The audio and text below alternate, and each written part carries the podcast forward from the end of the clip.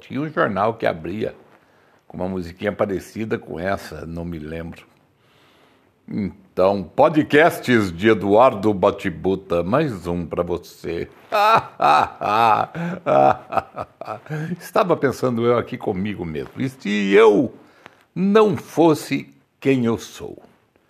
E se eu fosse totalmente diferente do que sou hoje? Será que valeria a pena?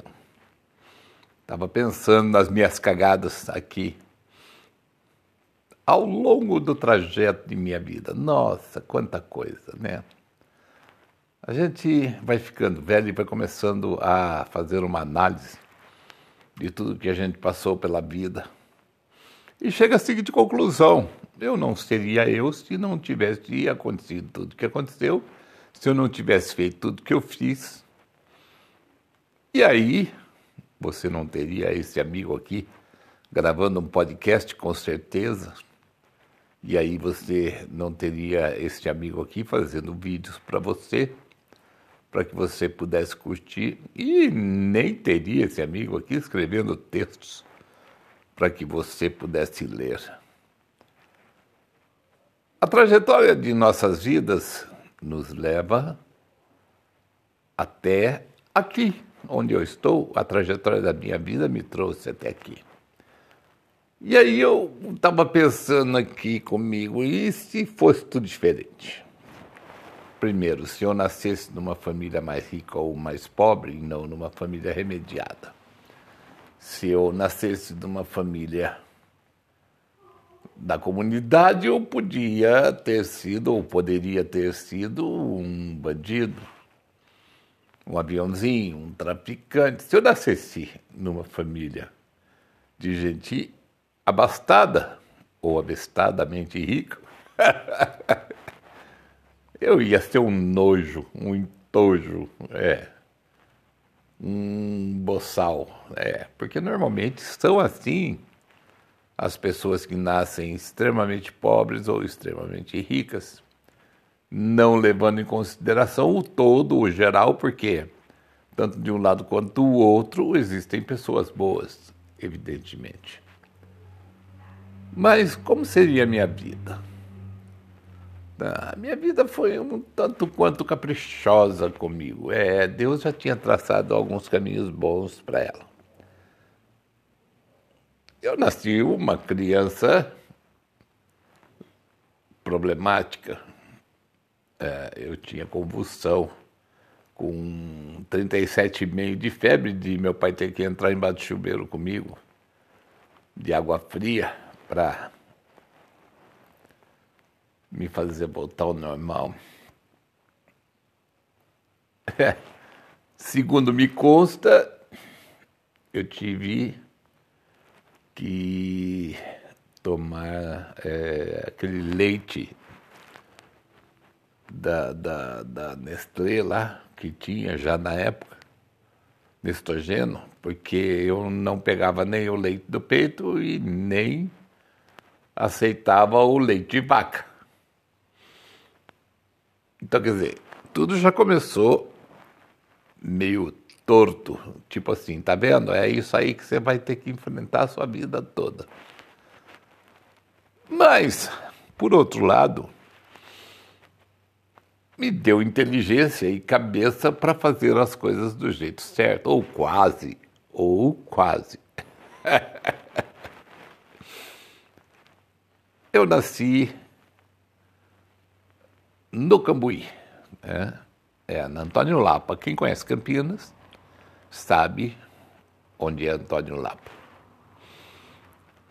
Minha avó morava do lado, a casa deles era na Souza Lima e terminava na Antônio Lapa. Pegava de uma rua a outra. Meu avô tinha um parreiral no quintal, minha avó cozinhava as comidas deliciosas que ela fazia num forno a lenha. Tinha um quartinho, que era um porãozinho, tá embaixo da casa, que depois que eu me tornei um adolescente já não cabia mais de pé nele, tinha que entrar abaixado. mas me lembro que aquele porãozinho me trouxe muitas emoções. Muito bom. Sempre fui uma criança muito travessa. Tanto que contei lá no Histórias Cabeludas do Tio Du, o meu livro, que você ainda não leu, mas vai um dia, tá? as minhas aventuras de criança. Mas tem algumas que eu não contei. Então, a do dedo pendurado eu contei, que eu estava brincando na bicicleta, girando a bicicleta, eu fui para a bicicleta enfiando o dedo no aro da bicicleta, cortou e o dedo ficou pendurado, e eu fui lá na farmácia do Mauro. Minha tia me levou, porque minha mãe ficou desesperada. Minha mãe costurava num quartinho, eu brincava do lado ali, minha tia vinha sempre conversar com a minha mãe. E ela estava lá nesse dia, e eu fiz essa cagada só para experimentar, para ver se eu conseguia parar a bicicleta dentro, afinal de contas. É assim que criança faz para fazer isso. O dia que eu estava sentado na mureta de casa, a parte de dentro da casa, e jogando os pés para cima e eu caí de cabeça no chão. Acho que foi aí que eu perdi todos os meus parafusos. É, não, ach, não conseguiram achar todos. É. Os cabelos ficaram tudo grudados no chão. Ai, que loucura. O do dia que eu vi o passarinho no, na grama, né? chovendo, eu saí dentro de casa e fui lá pegar o passarinho na grama. Ele se enfiou, coitadinho, no cantinho do muro. E eu fui lá para pegar o bichinho, afinal de contas ele estava todo ensopado, todo molhado. Aí eu peguei e levei ele minha mãe falei, aqui mãe, ó, ó o passarinho. Ela mandou soltar o passarinho, mandou jogar ele em cima do telhado. Que a mãe dele vinha buscar ele. e eu jogava o bichinho em cima do telhado e o bichinho insistia em cair no chão. E eu jogava no telhado e ele caía no chão. Até que uma hora eu joguei ele no telhado, ele não voltou mais, ficou por lá. Sei lá. Vai saber, né? O que, que aconteceu, se a mãe pegou, se a mãe não pegou. Ou o dia que eu ganhei um, uma beca nova, né? Uma roupinha toda nova, com sapatinho, tudo sapato novo. Sapato novo escorrega, legal, muito bom. E aí eu saí da casa da minha avó e fui andar Saí pelo portão dos fundos, fui andar ali em frente de casa com a mão no bolso, passeando ali na calçada. E eu caí com a mão no bolso. Coisa de criança. Ai, ai, ai. Quando voltei para dentro, estava tudo ensanguentado. Tá? Bati o queixo. Meu pai chamou a ambulância. Meu pai estava em casa num domingo. Aí veio a ambulância me levaram para o hospital, eu levei três pontos por fora e dois pontos por dentro. Coisa de criança, claro, tá? E se não fosse assim, como seria? Eu me lembro que quando eu era criança, meu nariz sangrava muito. Nossa, virava e mexia, descia aquele sangue. E ninguém sabia por quê. E, porra, levaram em médico, tudo. O médico falou: não, é porque é assim mesmo, é natural dele. Acho que as veias dele são mais frágeis no nariz. Qualquer mexida que der, qualquer coisa que aconteça, sangra mesmo. Mas nunca me explicaram direito por quê. Teve só um marimbondo que resolveu picar o meu nariz, ficou inchado, vermelho. Isso tudo ali na Antônio Lapa, tá? Isso aí é só o princípio da coisa. Ah, e talvez tenha sido por isso que eu tenha sido tão mimado pela minha avó e pela minha mãe.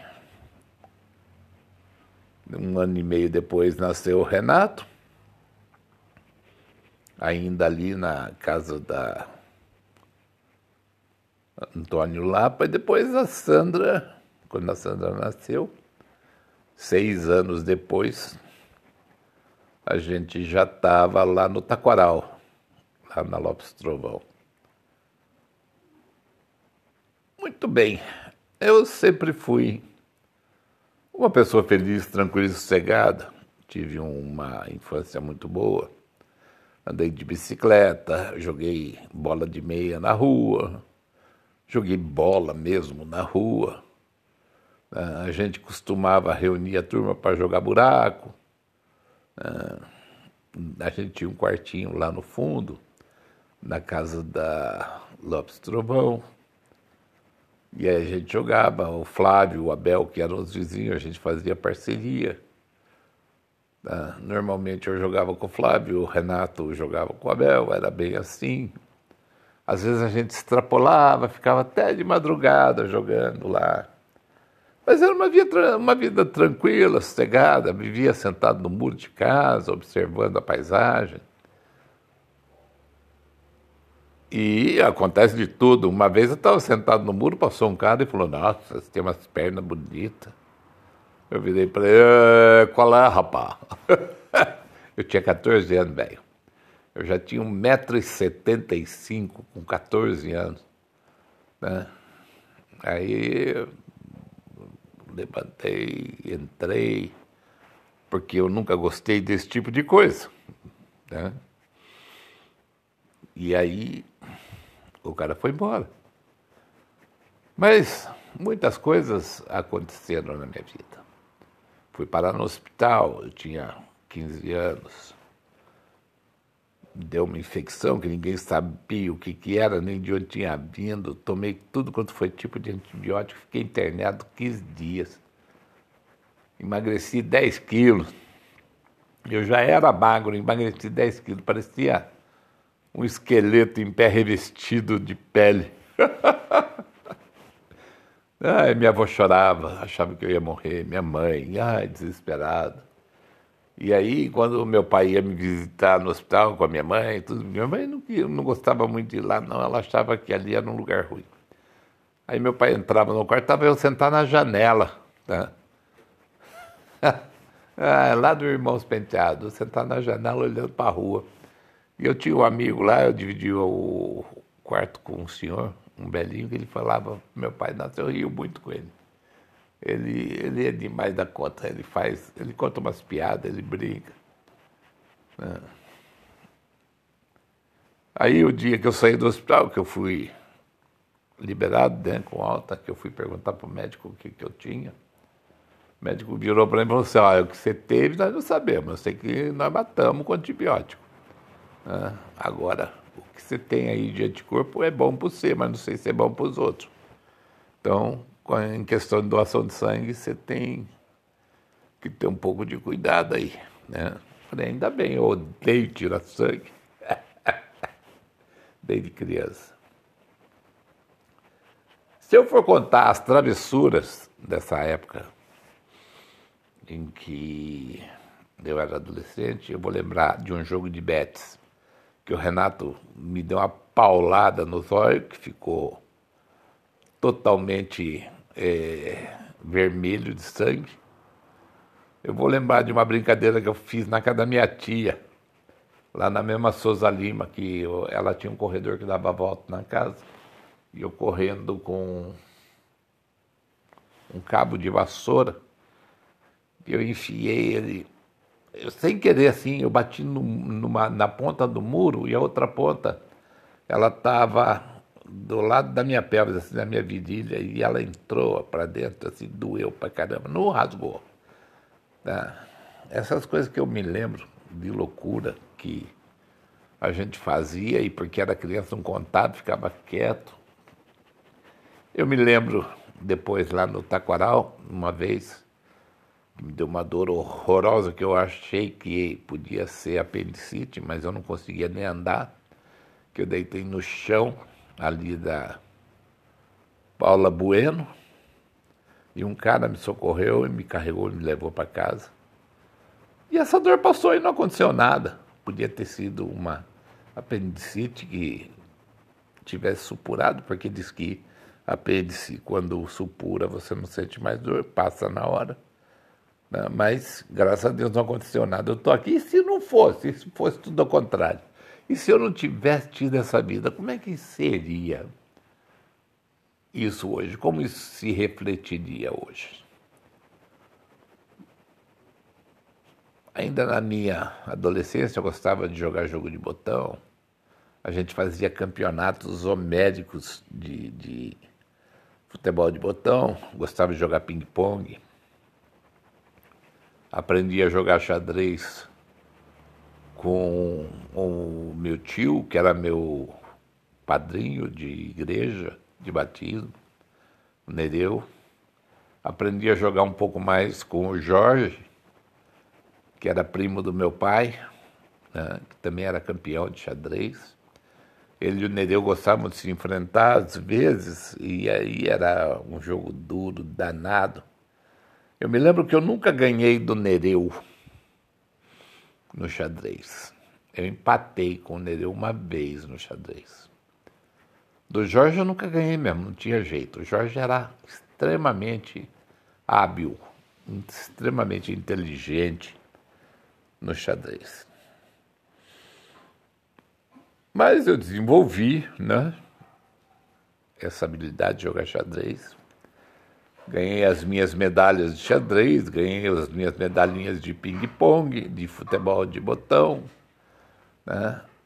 E essa foi a tônica da minha juventude muito boa, da minha adolescência muito boa. Boa, mimada, né? o que não foi muito bom para minha fase adulta depois dos 18. Eu me lembro do meu irmão comprar um carro aos 15 anos, zero quilômetro, porque ele trabalha, começou a trabalhar muito mais cedo que eu. Eu comecei, ele começou a trabalhar. Ele tinha, eu acho que uns 12, 13 anos mais ou menos. Eu comecei a trabalhar com 17 numa construtora. Né? E foi interrompido porque eu tive que ir para o exército.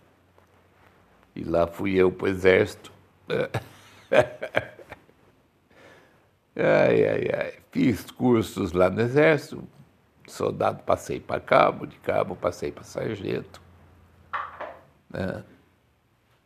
Mas não queria ficar. Meu capitão falou: vai para Agulhas Negras, vai lá. Se eu tivesse ido, ia ser amigo do capitão. Nós temos a mesma idade, eu e o capitão. Imagina eu e Bolsonaro junto na AMAN. Afe Maria, não ia prestar. Aí eu saí na primeira baixa, eu, eu, eu ia sair na primeira baixa, na realidade, do Exército, mas meu capitão, Vilela, lembro dele, Vilela gordo, tá? gostava de jogar vôlei. E eu era o parceiro de vôlei dele, eu sempre gostei de esporte. Eu joguei basquete, eu joguei vôlei, eu joguei futebol de salão, futebol de campo. Nunca fui uma sumidade nenhum deles, mas tenho medalha de todos. Né? E aí, o que, que eu fiz? Eu fugi, eu peguei uma detenção de 15 dias porque eu paguei para um cara ficar na minha guarda. Peguei uma detenção de 15 dias e fiquei. Foi a minha primeira detenção. Ai, tudo começa quando a gente é jovem. Dos 15 dias eu fugi 12, lá pelo campo dos Amarais, para namorar. Eu ia, ia namorar. Quando chegava lá, umas oito e meia, nove horas, eu vim embora, porque eu tinha que responder o pernoite, né? Dez horas da noite, estava lá na fila dos detidos.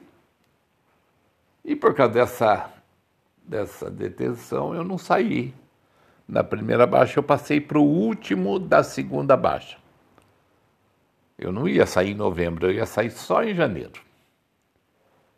E o Vilela estava contente porque a gente jogava vôlei junto. Tá? Eu era o, o armador, né? Eu era o levantador e ele adorava das cortadas dele lá no, no, nas brincadeiras que a gente fazia lá dentro do exército. Dentro do exército eu fui campeão de basquete e de vôlei, junto com, com o capitão lá, o Bilela. Ganhei medalha dos dois. Engraçado, né? Como é, como é interessante essas coisas. Depois você vai entender por que, que eu estou falando isso. Bom, o que, que aconteceu? Tinha um outro Eduardo lá. E o Eduardo, que ia sair na segunda baixa, entrou para primeiro no meu lugar e o Eduardo aqui foi para a vaga dele na segunda baixa. Eduardo ficou muito feliz, nossa. Tão feliz que ele encheu a cara. ele saiu e tomou todas e chegou no exército travando as pernas.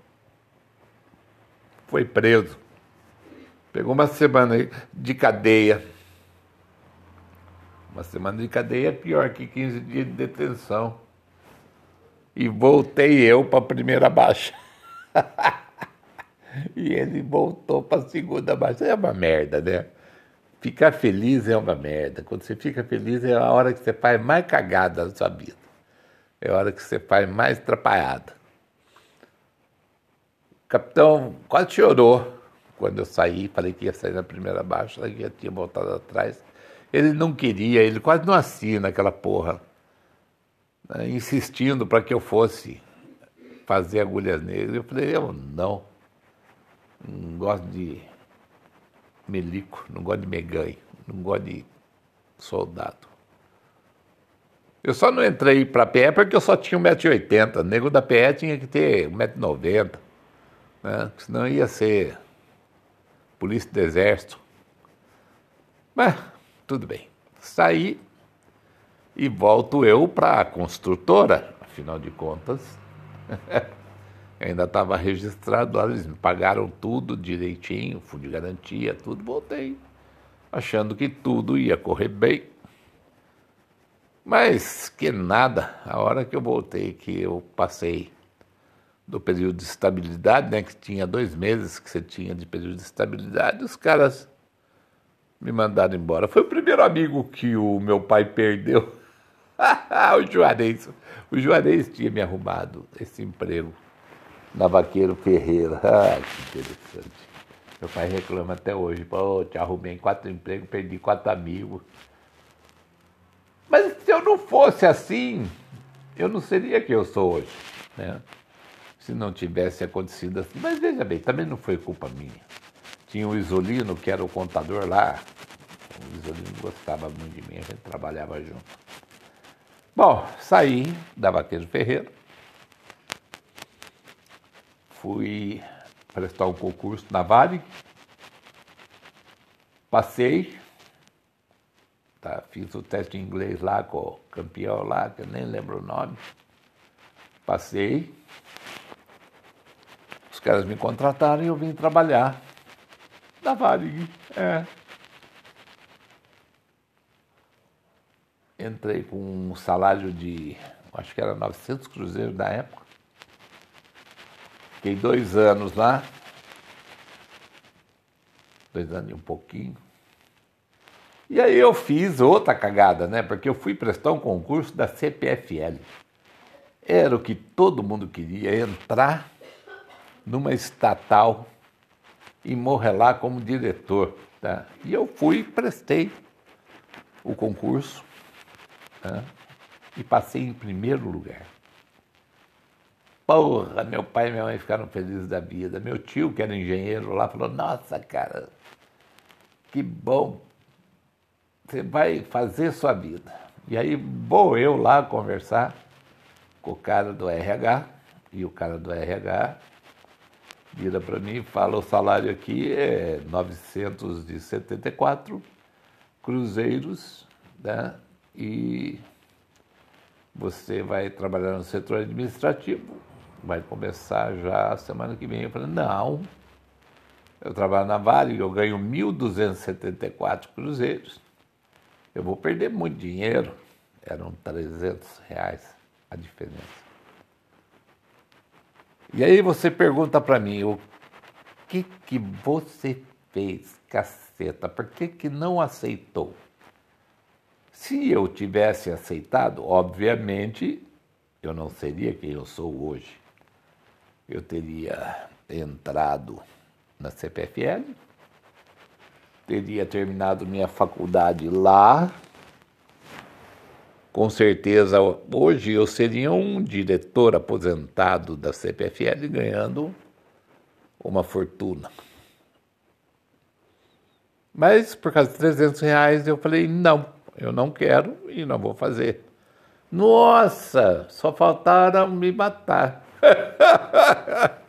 Pai, mãe, tio, todo mundo que estava ali da família torcendo para eu entrar na CPFL. O mais irônico de tudo isso é que quatro meses depois eu fui demitido da Varig. não é de matar o negócio desse, não tinha como voltar atrás. É, por quê? Porque sempre tem um filho da puta no meio do caminho para fuder com a vida da gente, tá? E eu fiz um favor para um amigo, porque nós tínhamos um problema quando a gente trabalhava à noite. O primeiro ônibus que saía de volta para Campinas era 10 para 6 da manhã. E como a gente trabalhava no setor de cargas nacional nessa época, para a gente descer lá de cima do armazém da Cargas Nacional até o saguão do aeroporto de Viracopos, para quem lembra daquela época, levava quase 20 minutos. 15, 20 minutos para você descer, não dava tempo de você pegar o ônibus. E ele estava enroscado com a filhinha dele, que estava doente, ele pediu para eu bater o cartão dele. E isso não pode, você não pode fazer. Todo mundo sabe que não pode fazer. Mas ali dentro todo mundo fazia né? porque era, a gente era tudo amigo, né? beleza. E eu desci, ele pediu, falei, não, tudo bem, pode ir embora, vai lá, vai cuidar da filha lá, depois a gente vê isso, a gente conversa. E eu fui bater e tava um filho da puta chamado Ademir entrando na, na salinha do relógio e ele viu eu bater o meu cartão e o do, do Ferro, Cláudio Ferro. E fudeu, né? Fudeu para mim fudeu pro Cláudio. Porque o filho da mãe foi me entregar pro Reginato Carreira, é, era ele e a Vilma na época, que eram os chefões da Varig aqui.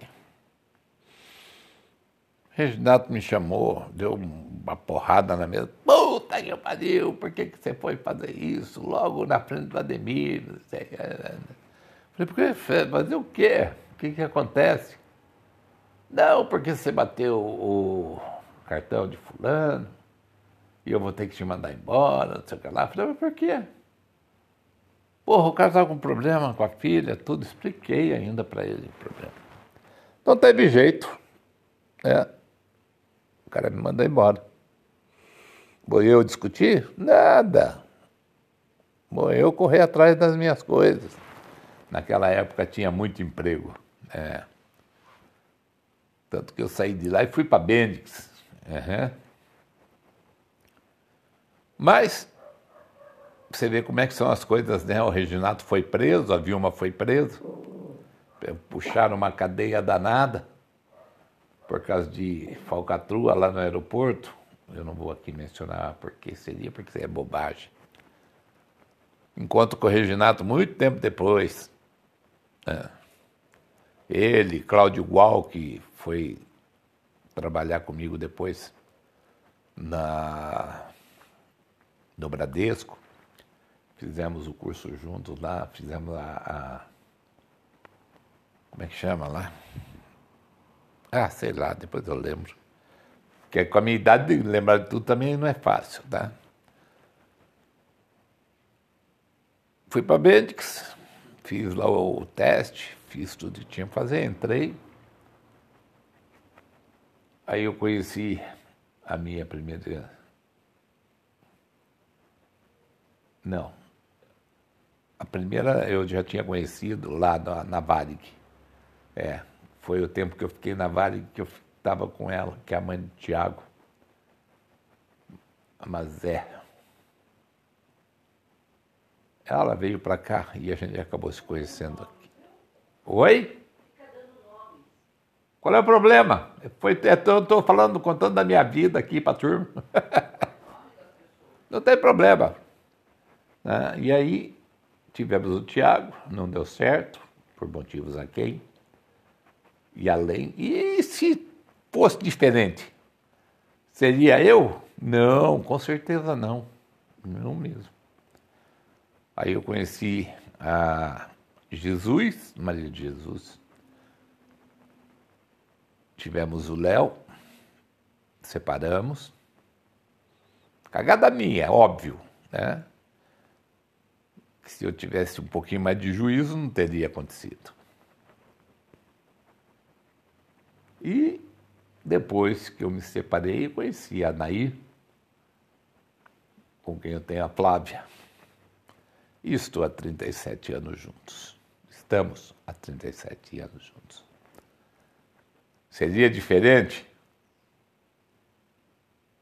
se não tivesse acontecido tudo dessa forma? Seria eu? Não, claro que não. Para ser eu, tinha que acontecer tudo dessa forma.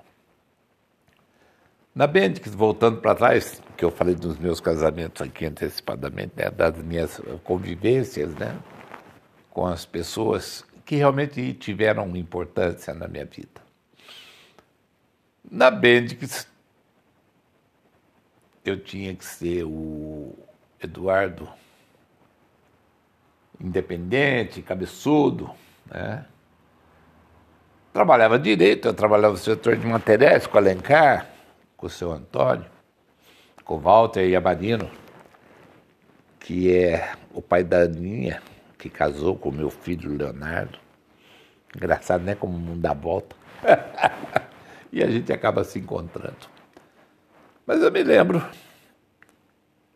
da, da, da única coisa que realmente importou para mim dentro da Bendix. Porque o resto era normal, eu trabalhava, eu chegava lá no horário, fazia minhas coisas, ia almoçar no horário, voltava no horário, depois saía no horário, está tudo certo, era uma rotina fácil, tranquila, seguia os meus materiais, né? dava conta do meu trabalho, às vezes dava os pededecos, mas era tudo coisa de rotina, fácil de resolver. Aí me chamaram para entrar para o time do controle de materiais, que ia ter o campeonato dentro da Bendix, um campeonato interno, e para eu participar.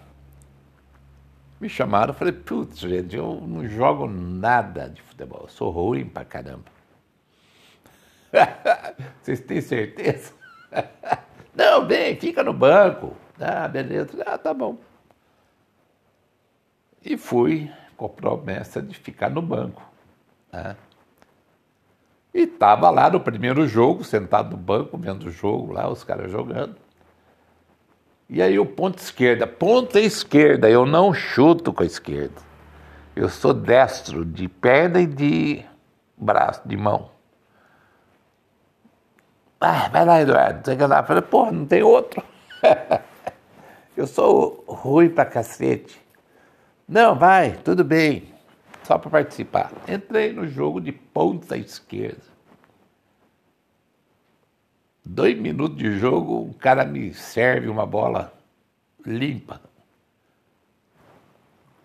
Parei a bola, olhei para o zagueiro, o zagueiro babando para cima de mim. Eu dei um drible da baca nele e fui embora. Eu e o goleiro. Né? E entrando na área, o Binho, Binhão e Ademir. E os caras, cruza, cruza. Mas eu olhei e falei, esses dois estão impedidos. Não é possível. Estão muito soltos na área. E eu não tinha dado aquela, aquele passo mais para cruzar de volta, para cruzar para trás. Se eu cruzasse naquele lugar ali que eu estava entrando na área, Eles estavam na linha à frente de mim e ia dar impedimento. O goleirão saiu para cima de mim. E eu sou ruim. Falei, eu não vou cruzar, eu vou meter, ainda mais na perna, do lado esquerdo com a perna direita. Tava na sopa no mel. Né? Aí eu fui dar um totozinho embaixo da bola para marcar um gol por cobertura, que seria lindo.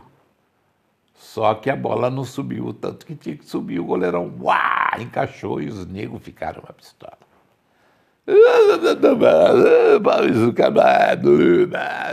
O maior blá blá blá. E eu falei, gente, acontece. E continuamos jogando.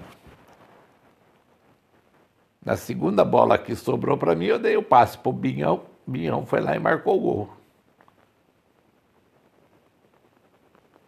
Mas os negros empataram, terminou um a um. E vamos pro vestiário. Vamos pro vestiário. Chegou no vestiário, os caras, porra, a gente podia ter ganho o gol, o jogo. Você sabe como é que é esse negócio de time de firma, né? Os negros não gostam de perder nem a pau. Porque o Eduardo foi chutar aquela bola, podia ter cruzado, e mesmo eu conversando com os caras, falando, não, mas se eu cruzasse, os dois estavam impedidos, tá? não adiantou nada começaram a encher muito o saco. Ah, vocês querem saber de uma coisa? A minha vida não é futebol. A minha vida aqui, eu já falei, tinha falado para vocês, eu sou ruim de bola, pô.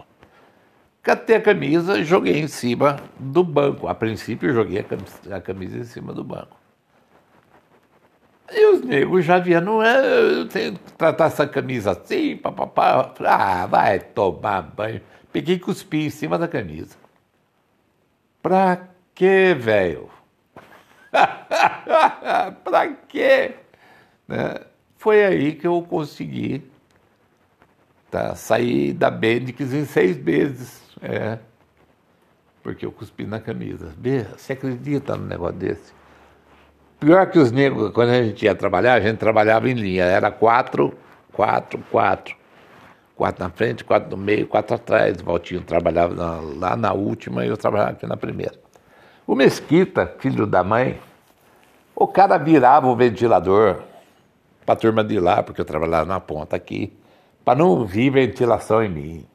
E eu ia lá e virava o ventilador para ele, ia lá e virava para lá.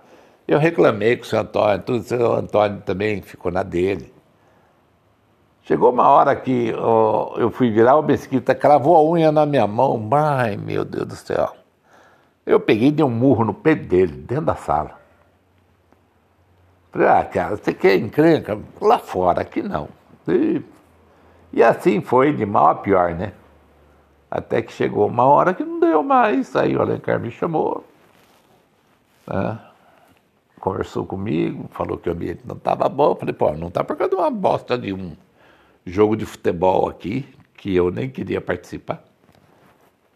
E, final das contas, eu dancei. Eu já estava casado. Né? Com a Maria. Né? E eu já tinha indicado, a Maria já trabalhava na Bendix. Né? Fazia já um ano que ela trabalhava na Bendix.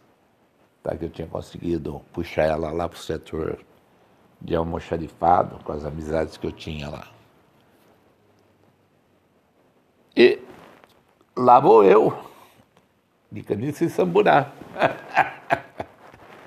voltar a procurar emprego, tudo bem. E eu vou e consigo arrumar.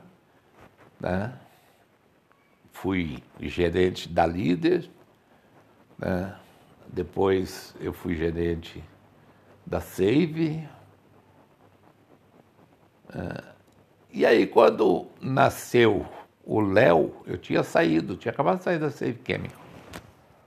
Ou não, Save foi depois. Não, eu tinha acabado de sair da líder. Né? Eu tenho que relembrar, eu sou velho, gente, eu tenho que relembrar todas as coisas. E nasce, aí veio o Léo, a Maria era dúvida. Ah, ai, presente de aniversário é triste, né? Léo foi meu presente de aniversário. Mas tudo bem, tocamos em frente, o barco, vamos nessa. Eu estava desempregado e procurando emprego. Fui na Tecnol, fiz lá o teste, tudo, passei. O Vanderlei me contratou, Dico. Trabalhava com o Renato, contador, com o Júlio. Na... Entrei como assistente administrativo e saí de lá como supervisor. Fui encarregado do setor de custos contabilidade. Estava fazendo minha faculdade ah. E o que, que acontece? Como sempre, as encrencas de sempre, né? Mas durou bastante tempo, fiquei três anos lá quase. Estava tudo bem, tudo tranquilo. Nasceu o Léo. O Léo nasceu o dia que eu assumi na Bendix, na realidade. Eu estava sentado lá na porta do, da maternidade esperando. O, na porta do, do, centro cirúrgico, né? Onde a, a Maria deu a luz para o Léo, saiu ele do carrinho, cabelinho espetado.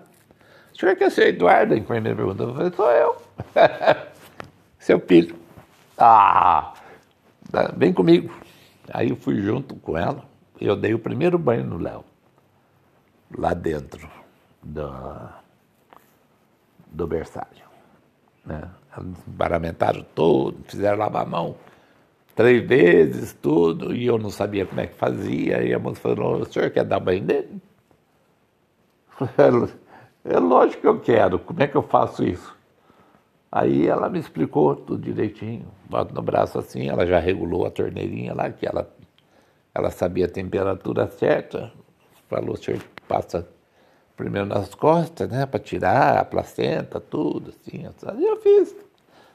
Primeiro banho que eu dei no meu filho, logo que ele nasceu. Emocionante. Muito bom. Aí eu estava uns 15 dias na casa do meu pai, não estava aguentando mais, né? Porque a Maria se sentia segura lá, porque ela, mãe de primeira viagem, não sabia muito o que fazer, minha mãe ajudou. Mas, ao mesmo tempo que ajudou, nos cobrava muito, muitas coisas. Mas, dá tudo certo. E saímos, né? Saímos, voltamos para casa e tocamos a nossa vida tá? Pelos próximos sete anos. Mas depois eu continuo essa conversa, porque senão esse podcast vai ficar muito longo, tá? Então essa é a parte 1. Um Tá? De eu não seria assim se não tivesse acontecido do jeito que aconteceu. tem muita coisa ainda pela frente, meu amigo. Não pense que não tem. Tem sim. Então você está me conhecendo aqui, tá? Como foi a minha vida, mas com certeza. Se as coisas não tivessem ocorrido do jeito que ocorreram, provavelmente eu não seria esse seu amigo aqui, seria uma outra pessoa muito diferente. É que eu consegui contornar todas essas coisas no final das contas, né? Mas eu sou feliz do jeito que eu sou, eu gosto de mim assim. Tá? Tem gente que não gosta, mas eu gosto de mim assim, jeitinho que eu sou. Tá? Intempestuoso, imperativo, falo alto. Ah tinha que ser assim. Mandão, é, metódico. É, isso é da, do signo, né? De virgem. Mas não tenho nada a reclamar. Tive uma vida muito boa. Depois nós continuamos na parte 2 deste podcast aqui, que eu estou parando aqui no meu primeiro casamento oficial e daí para frente depois eu conto o resto. Muito bem, um bom domingo para vocês. Curtam eu espero que vocês acompanhem essa história da minha vida aqui. Né? Podcasts de Eduardo Batibuta para você com certeza isso não existiria se nada do que aconteceu na minha vida fosse diferente. Beijos!